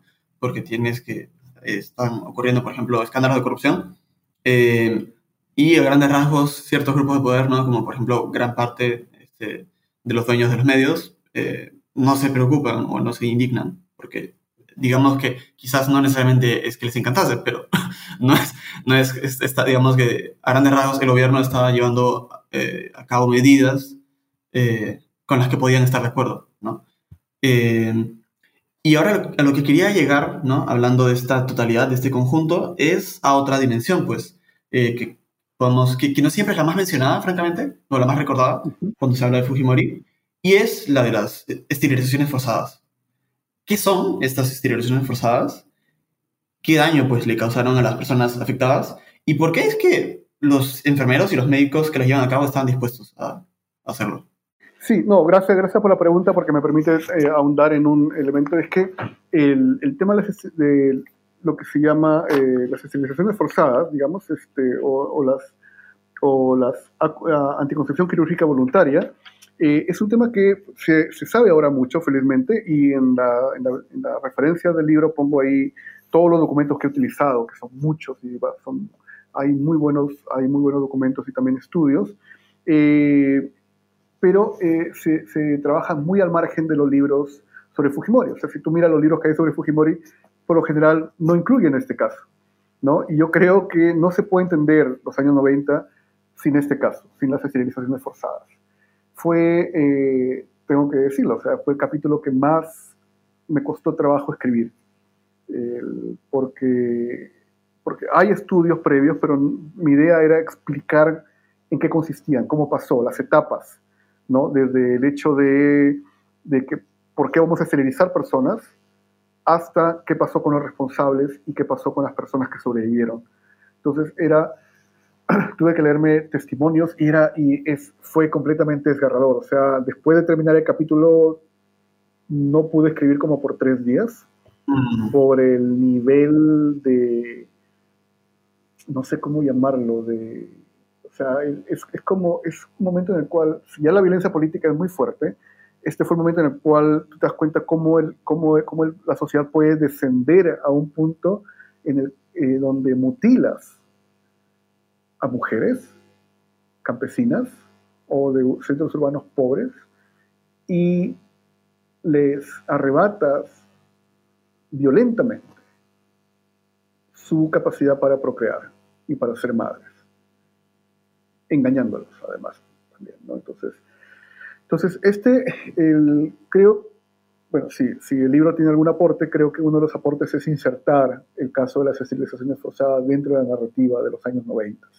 porque uno puede ver también cómo esto responde a una lógica del Fujimorismo como gobierno, o sea, implementar medidas verticales eh, sin consultar a la población, pensando que es lo mejor para ellos, eh, y además también disfrazarlas como de algo positivo, ¿no? De hecho, hay hasta el día de hoy. Yo veo en, no, no, no voy a decir nombres, pero veo en redes a veces hay quienes señalan, digamos, que ponen al gobierno de Fujimori como el primer gobierno feminista, porque, porque nombró ministras de salud, porque puso a muchas mujeres en los cargos, pero en verdad no, y, incluso dicen que esto fue casi como un programa feminista, en verdad no lo fue, o sea, es un programa que mutiló a mujeres y también a hombres, que los, las mutiló, las intervino quirúrgicamente sin su consentimiento.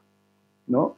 Eh, algunas voces negacionistas eh, han tratado de reducir el impacto de esto diciendo que en verdad son solamente 2.000 personas o incluso menos, pero que acá no es una cuestión de cifras, acá es una cuestión de cómo el Estado pudo llegar a hacer esto y cómo como sociedad se lo permitimos.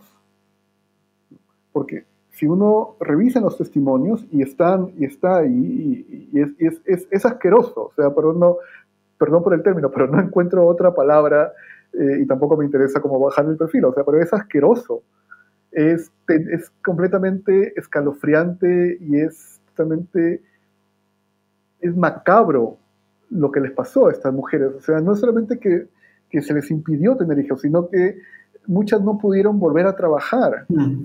En varios casos, los maridos, las parejas se separaron de ellas y se fueron con otras personas porque no podían tener hijos. ¿no? Eh, en otros casos también significó asaltos. Fueron básicamente asaltos eh, y, fueron, y se les impidió que cortaron también con cuestiones de identidad cultural, como en el caso de eh, Mujeres Maxihuengas, ¿no? que pongo ahí. Entonces, el, este capítulo es un intento por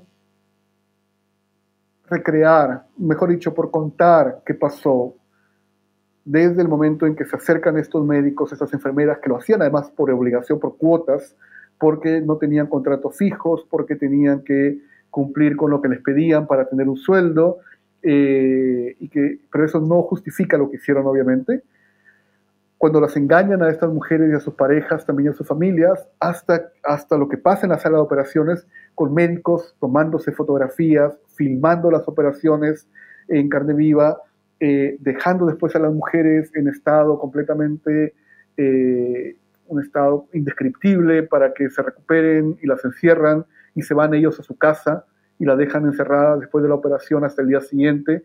Cuando las mujeres quieren escapar, las traen a rastras para operarla. Entonces, es completamente in, inenarrable. O sea, yo en un momento como que incluso hasta pensé en no escribir el capítulo porque eh, no podía hacerle justicia al sufrimiento que habían tenido estas personas y también a lo, a lo, a lo difícil que había sido el proceso, ¿no? Pero estoy seguro que, eh, por eso puse las fuentes también, para que uno pueda ir a los testimonios, para que pueda ver exactamente qué pasó. Y es un caso que no deberíamos olvidar. O sea, es un caso de verdad que yo creo que es uno, es uno de los peores episodios de nuestra historia reciente, casi comparable con, lo de la, con la violencia política y lamentablemente los responsables todavía no han sido sancionados. Se ha, eh, hace, esto pasó el año pasado también, se ha buscado como patear y patear y patear, digamos, el proceso a nivel de, los exministros también, de las personas responsables, y cada vez hay más testimonios, hay más estudios, pero también hay más intentos de negación porque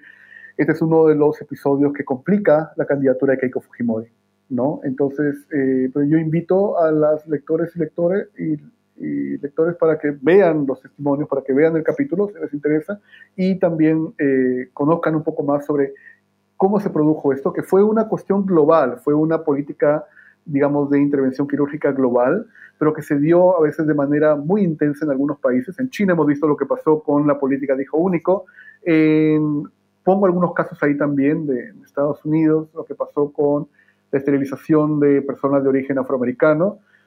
Una colega, Elisa Silva, me contaba lo que pasó en la India también, eh, digamos, políticas de eh, vasectomías contra personas de, de, origen campesino y pobre. Entonces, eh, y el caso peruano no se queda atrás en crueldad, ¿no? Y eso, insisto, es parte de las políticas del gobierno que se establecen y que no son aisladas, son políticas de gobierno que llegan desde lo más alto hasta el último poblado donde hay una posta médica y donde hay eh, enfermeros y enfermeras dispuestas a cumplir con cuotas para eh, dejar estériles a mujeres campesinas en los años 90. En verdad, gracias por estas palabras y, por el capítulo. De hecho, eh, me parece que, no sé si hacerle justicia, porque este tipo de procesos históricos pues efectivamente son difíciles de narrar, pero, pero creo que sí transmite al menos, este, muy, o sea, presenta muy claramente eh, el proceso, básicamente, ¿no? Y, y, para dejar de usar esta palabra tan abstracta como, como el proceso, eh, sí presenta claramente las historias de, de estas mujeres. Eh, me parece que en ese sentido, definitivamente, sí. Y la otra cosa que, eh, desde un punto de vista un poco más, eh, o, un aspecto un poco más, eh, no sé, teórico o hasta historiográfico que me parece interesante es que, bueno, coincidentemente, ¿no? El gobierno Fujimori es el que crea el, Ministerio de la Mujer, pero el que se crea un Ministerio de la Mujer significa que se está este, gobernando de manera más específica a las mujeres. No significa necesariamente que sea de una manera positiva o progresista, digamos, ¿no?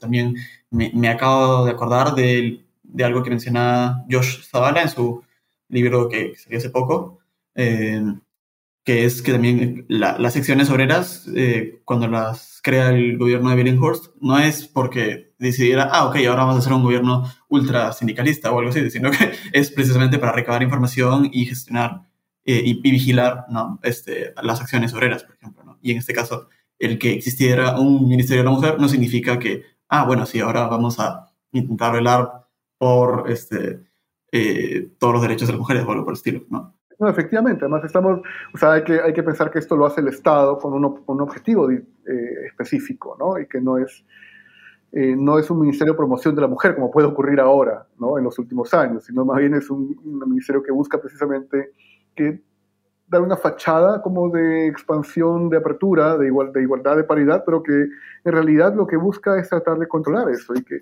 va, va, va en la línea más directa de con mis hijos no te metas o con todos esos grupos conservadores que con la línea del, eh, digamos, con, con el de la Mujer que hay ahora, ¿no? O sea, que es mucho más abierto, más transparente también, eh, con todos los defectos y críticas que uno puede tener, pero que eh, tiene ahí una preocupación además controlada también por la población de apoyar diferentes diversos casos, además también eh, sostenido por organizaciones feministas también y por, una, por un ambiente de apertura más consciente del rol de las mujeres en el país. Y ahora, en el octavo capítulo del libro, tú nos guías por los caminos tomados por el régimen para, profunda, pero inestablemente, consolidar su poder. ¿Podrías explicarnos cómo es que esto ocurre? Sí, el, el, objetivo del, del, gobierno fue mantenerse en el poder lo más que pudiese.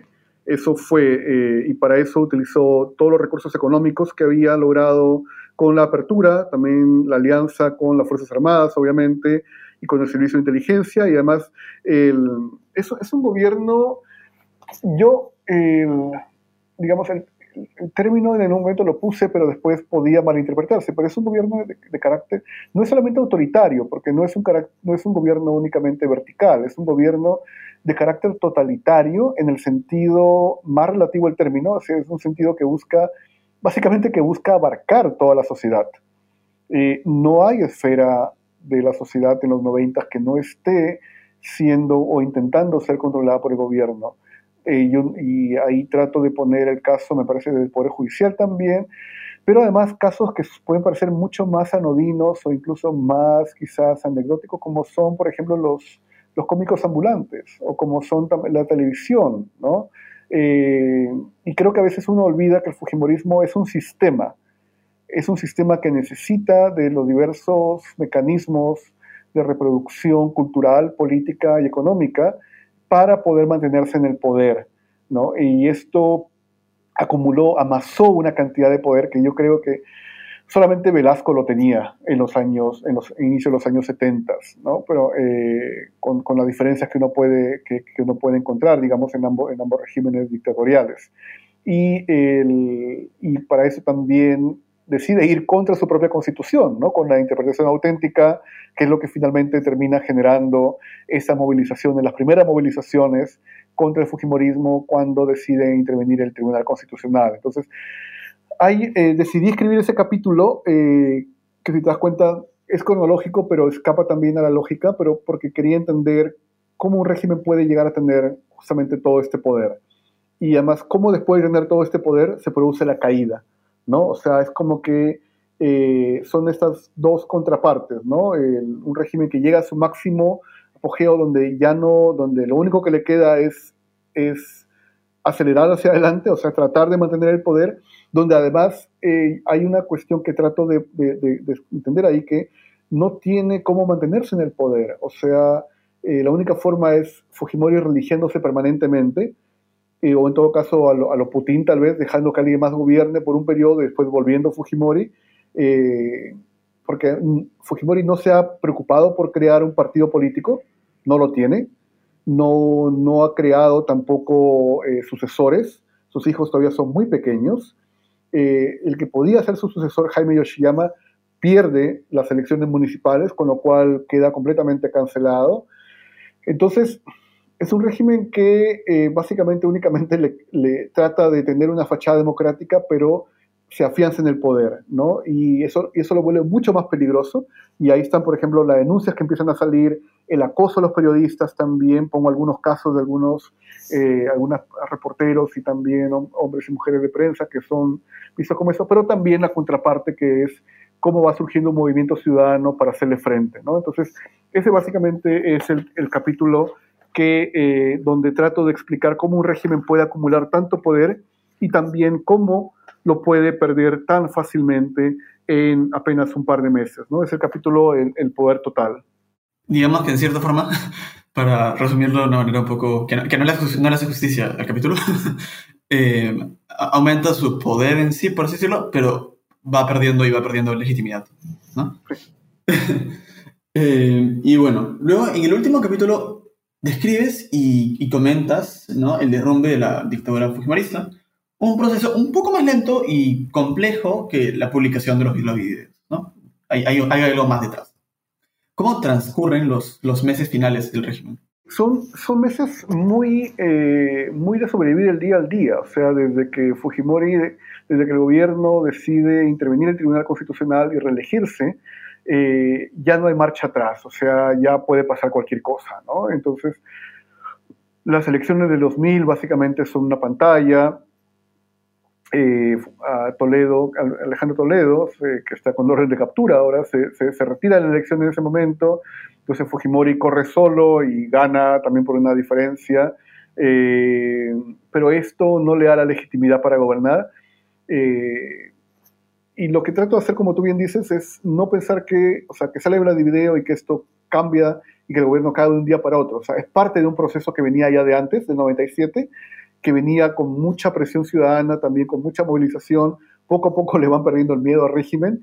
E incluyo, este, esta, no sé si te acuerdas, eh, hay una parte sobre Pataclown, eh, sobre este, sí, sí, sí, ¿no? sobre este programa humorístico, eh, donde básicamente le se, se, burlan de Montesinos, se burlan de Fujimori también. y yo creo que se van creando más espacios de resistencia que no han sido estudiados del todo. ¿no? Las universidades también son importantes. Eh, y lo que pasa con la marcha de los cuatro suyos, eh, que es un momento también clave ya al final del régimen, bueno, con, el fallecimiento de las víctimas, pero además lo que pasa con la marcha de los cuatro suyos es que eh, se instala una suerte de movilización permanente, no solamente en Lima, sino en diferentes partes de la región. Una cuestión de reclamar, de reclamar la democracia y el espíritu cívico, con lavado de bandera, también con protestas, con mucha cultura política, tratando de ver, eh, de ofrecer escenarios de salida para Fujimori, ¿no? Entonces, lo que hace Vladivideo es pone, pone en una situación imposible al régimen, o sea, porque por primera vez se trata de una situación que ellos no pueden controlar, o sea, está grabado, está, está registrado. Hasta ese momento habían anulado todo tipo de pruebas, habían puesto en cuestión, habían, eh, incluso cuando habían incriminado a Montesinos, habían hecho que los testigos cambien su veredicto, eso pasa con eh, el narcotraficante vaticano, eh, pasa incluso también con Susana Gucci, ¿no?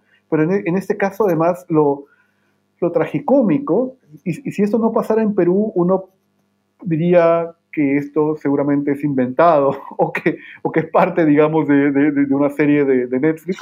Eh, pero además pasa con, un, con algo que el mismo, el mismo gobierno graba, con un, con un video, ¿no? Y, y, y, aquí quiero, quiero rescatar lo que es la idea de, este video, o sea, ¿no? Que uno habla de los videos, pero en verdad, o sea, que es el, es el archivo más rico a nivel mundial de corrupción porque, porque por lo general, cuando uno investiga sobre corrupción, claro, tienes documentos, pero tienes documentos escritos, o tienes que reconstruir los documentos que han sido destruidos, que han sido rotos, hasta incluso fotografías, pero no tienes videos grabados por el mismo gobierno, ¿no? Entonces, eh, es el, la video como documento, como fuente histórica, es, es un tipo de fuente que que si no existiera uno lo hubiera inventado, ¿ya? O uno hubiese querido que exista, porque es, es increíble, o sea, tener grabado eso con audio, además también no había forma de, de decir, no, esta no, es, esta no es la persona, podría ser otra persona. Entonces, eh, eso termina creando una situación muy complicada que solamente hace que cada uno pueda huir, ¿no? Que eh, lleva a que cada uno trate de escapar con la suya, Montesinos se va, los demás miembros del gobierno se van yendo poco a poco también, Fujimori, y ahí creo que es una de las, una de las partes que más disfruté escribiendo, es ver cómo Fujimori queda, es cómo Fujimori queda acorralado, porque ya no tiene a Montesinos, y a la vez tiene que tratar de perseguir a Montesinos o tratar de encontrarlo, tiene que buscar los videos que hay. Entonces, eh, es un capítulo que, que, digamos, eh, así como hay capítulos que me fueron muy difíciles, ese capítulo lo disfruté, porque es como, eh, me, recordó mucho es cuando, como cuando tienes una serie y tienes que tratar de cerrar esa serie y tienes que tratar de hacer que tu episodio final no sea tan malo como el de Game of Thrones, ¿no? Este, o, ¿no? o como en otras series que no sabes qué pasó. Entonces aquí uno va viendo, y acá le traté de imprimir un poco esa cuestión más dramática, eh, uno acá termina viendo cómo Fujimori se va aislando y cómo él trata de buscar opciones para escapar, ¿no? O sea, se va, se va a ver a, los hijos a Nueva York, trata de pedir permiso al Congreso, al final después termina cambiando a Traseñí para él huir, eh, entonces cómo toma los aviones. Entonces todo eso está ahí en el último capítulo y uno puede ver, darse cuenta de que esto era una cuestión de que él se iba a escapar y que yo creo que muchos sabían que se iba a escapar, pero nadie hizo nada por impedirlo, ¿no? Entonces, y finalmente el resultado es que se escapa se escapa y como que a uno le sorprenden hacia dónde escapa, que es Japón, porque había estado buscando también pasaportes en otros países y asilo también en otros países, no lo logra. Y, de, y después lo que viene después ya es también de película, ¿no? Los, siguientes años, tanto en Japón como aquí en Santiago de Chile y que los y esta estancia en Santiago que lo cuenta muy bien eh, Carlos Meléndez en el informe Chino, Chinochet. Una pregunta un poco um, morbosa quizás. y a la hora de pedir esos pasaportes, ¿no? ¿Sabes cómo es que lo hacían? O sea, digamos, le escribía un mail al embajador y le decía, oye, ¿crees que puedas conseguirme un pasaporte? ¿O cómo Sí, Eh, no se sabe muy bien, eso se sabe básicamente a partir de las investigaciones después que se dan, ¿no? Con José Ugaz, eso, eh, además su, su, libro lo, recomiendo mucho, la película no tanto, ¿ya? pero el libro, de, el libro de José Ugaz sí lo recomiendo, es muy bueno, eh, y uno puede darse cuenta cómo los gobiernos reconocen ahí que Fujimori estaba pidiendo, estaba pidiendo básicamente asilo, ¿no? Para poder escapar, pero felizmente que no, que, no se lo dan, y eso hace nuevamente que se le cierren las ventanas de oportunidad cada vez más, y así como el 5 de abril era como el único momento que él podía eh, dar el golpe para evitar que haya investigación contra su familia, eh, en este caso, cuando escapa Fujimori es el único día que puede hacerlo porque al día siguiente eh, había una, digamos, una, en pleno del Congreso, iba a sacar a Marta Hildebrandt de la presidencia del Congreso y podía declarar la vacancia de Fujimori y con eso llevarlo a juicio. ¿no? Entonces, es básicamente, es una fuga. Es una fuga que él trata de hacer. Fujimori no tiene la habilidad que tiene Montesinos, no tiene el capital económico que tiene Montesinos, no tiene los contactos que tiene Montesinos, entonces es un presidente desesperado que trata de huir porque sabe que, no, que tiene que enfrentar la justicia, ¿no? Eh, bueno, otro presidente que sabemos quién es, eh, decidió eliminarse, Fujimori decide huir y, después lo traen obviamente preso a Perú para que lo, a Perú para, para que lo juzguen. Bueno, de hecho, ahora que también me mencionaste a Montesinos, me imagino que el, cuando Montesinos abandona el barco que se está hundiendo, le debe haber dolido más, o igual por lo menos, que cuando se distancia de su esposa. Totalmente, totalmente. Eh, sí. Y bueno, ahora ya casi que finalizando, ¿no? Eh, me llamó la atención el, comentario bibliográfico que se encuentra al final del libro, en el lugar donde tradicionalmente solo se notarían las fuentes. ¿Por qué es que lo presentaste de esa forma? Porque a, mí al menos me pareció, me gustó bastante, creo que es una forma más, eh, que te invita más a, entrar a otras fuentes, si se quiere. Sí, eh, eso tiene que ver mucho también con, con, cómo uno piensa el libro. O sea, es un libro, es un libro breve, o sea, son 250 páginas eh, donde tengo que contar básicamente 10 años, ¿no? Entonces, si uno saca la cuenta, eh, y además es un periodo muy complejo, eh, donde además puse, puse fuentes nuevas, puse bibliografía nueva también, que no se conocía mucho, y aquí me ha ayudado mucha gente, me, compartió trabajos y papers y libros que habían escrito, puse muchas memorias. por ejemplo, utilicé las memorias de eh, de un miembro del destacamento Colina, de Jesús Sosa, ¿no? que habían circulado. Son memorias que a veces no sabes que, que, han, que han, aparecido y que están ahí, digamos, y, que, ¿no? Este, y, está, está ahí. Entonces, eh, entonces mi, mi, idea era que la gente no pensara que esto era un resumen del gobierno de Fujimori, o sea, que había cogido dos o tres libros y que los había resumido, ¿no? Sino más bien acá lo que hay es un trabajo muy a profundidad, muy, digamos, consciente de utilizar información nueva, utilizar interpretaciones también distintas, traer actores nuevos al libro, por ejemplo, eh, amas de casa, por ejemplo, los, las enfermeras o de las postas, también estudiantes universitarios, eh, manifestantes, ¿no? Eh, personas que sobreviven el día al día también, estas, estos brujos que surgen después cuando el Fujishock. Entonces, era, era, era un, yo quería escribir un, es el, no era el libro tanto que me hubiese gustado escribir, sino el libro que me hubiese gustado leer. ¿Ya? Y para dar a entender esto y también como una suerte de eh, full disclosure y también de honestidad con mis lectores y lectoras, era mostrarles que este libro, que por más que podía parecer breve, estaba respaldado por un aparato bibliográfico y de fuentes, creo yo, considerable.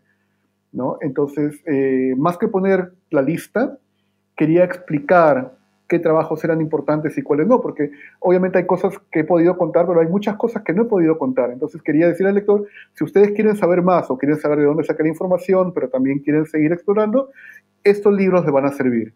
¿no? Este libro dice tal cosa, esta fuente dice tal otra cosa, este libro es muy bueno en este aspecto, estos libros son buenos en tales otros aspectos. ¿no?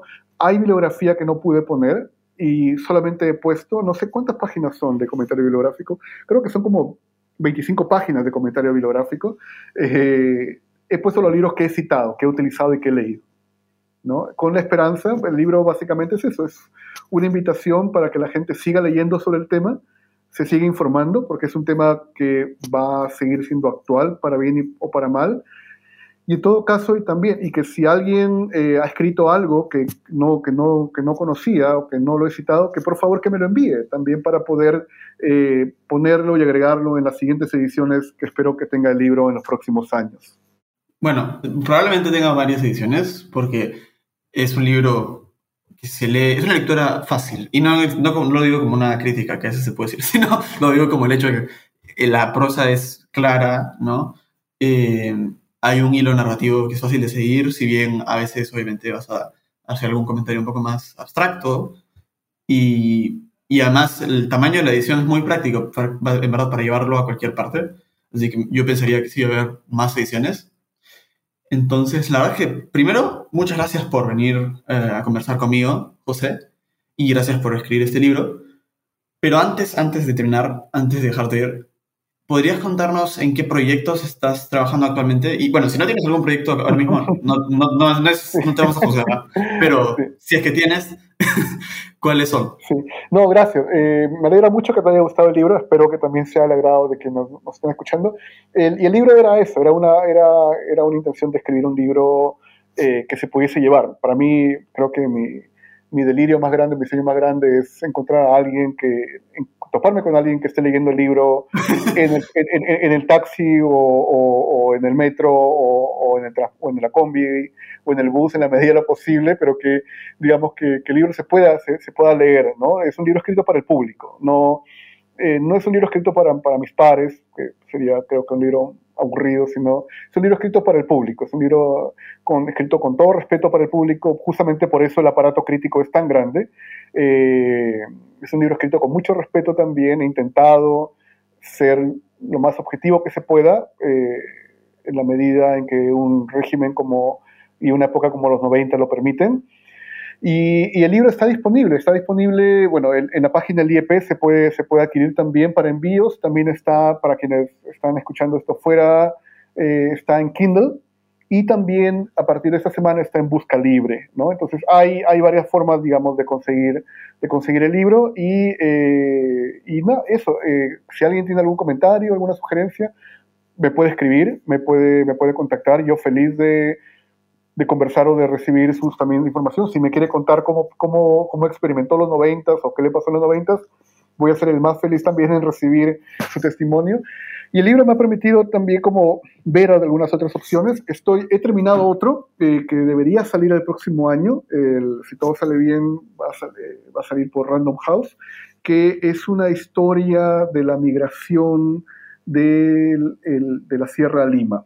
Eh, oh. Es una, es, una, es una historia narrativa, eh, también con un aparato crítico, son casi 500 notas a pie, eh, pero es una historia narrativa también de la primera ola de migración, que no ocurrió en 1980, no ocurrió en 1950, ocurrió en 1850 con la época del, en la época del guano y antes de la Guerra del Pacífico.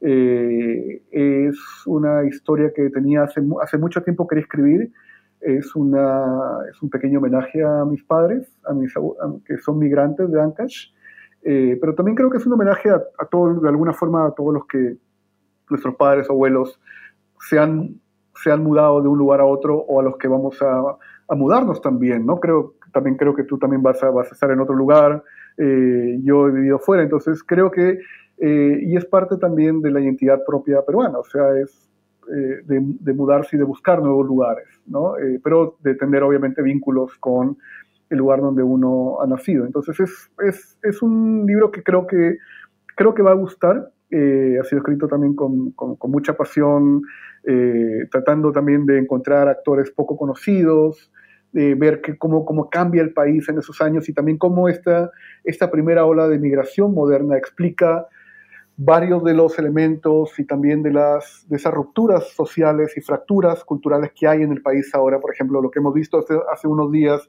de este alcalde, me parece que Miraflores, diciendo que va a enseñar a la gente los cerros, ¿no? Eh, lo que dice este otro sujeto. Es el candidato, por si el candidato, el candidato, ¿no? Este, lo que dice también esta, eh, esta campaña de este otro sujeto, eh, lamentablemente congresista, Montoya, cuando se, se presenta en los cerros, eh, también en zonas periféricas de Lima, eh, romantizando y explotando e instrumentalizando la pobreza también.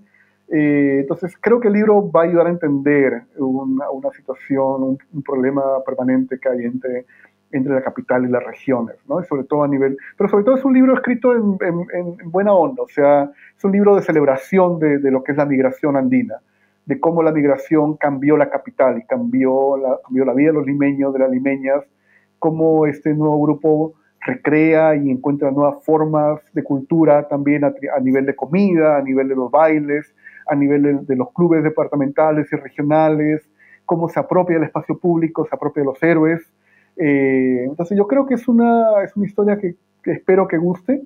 Y bueno, aparte de eso, proyectos, proyectos también acá en Chile.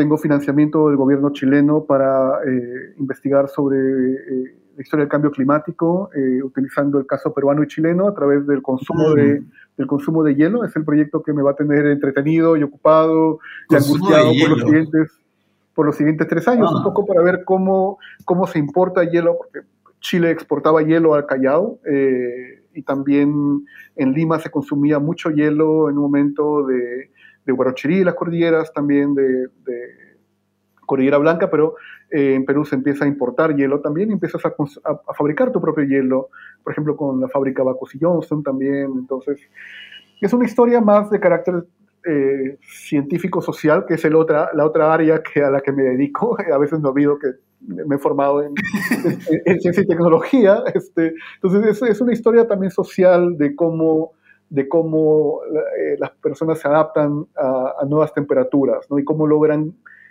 logran eh, crear temperaturas artificiales, como en este caso es el frío.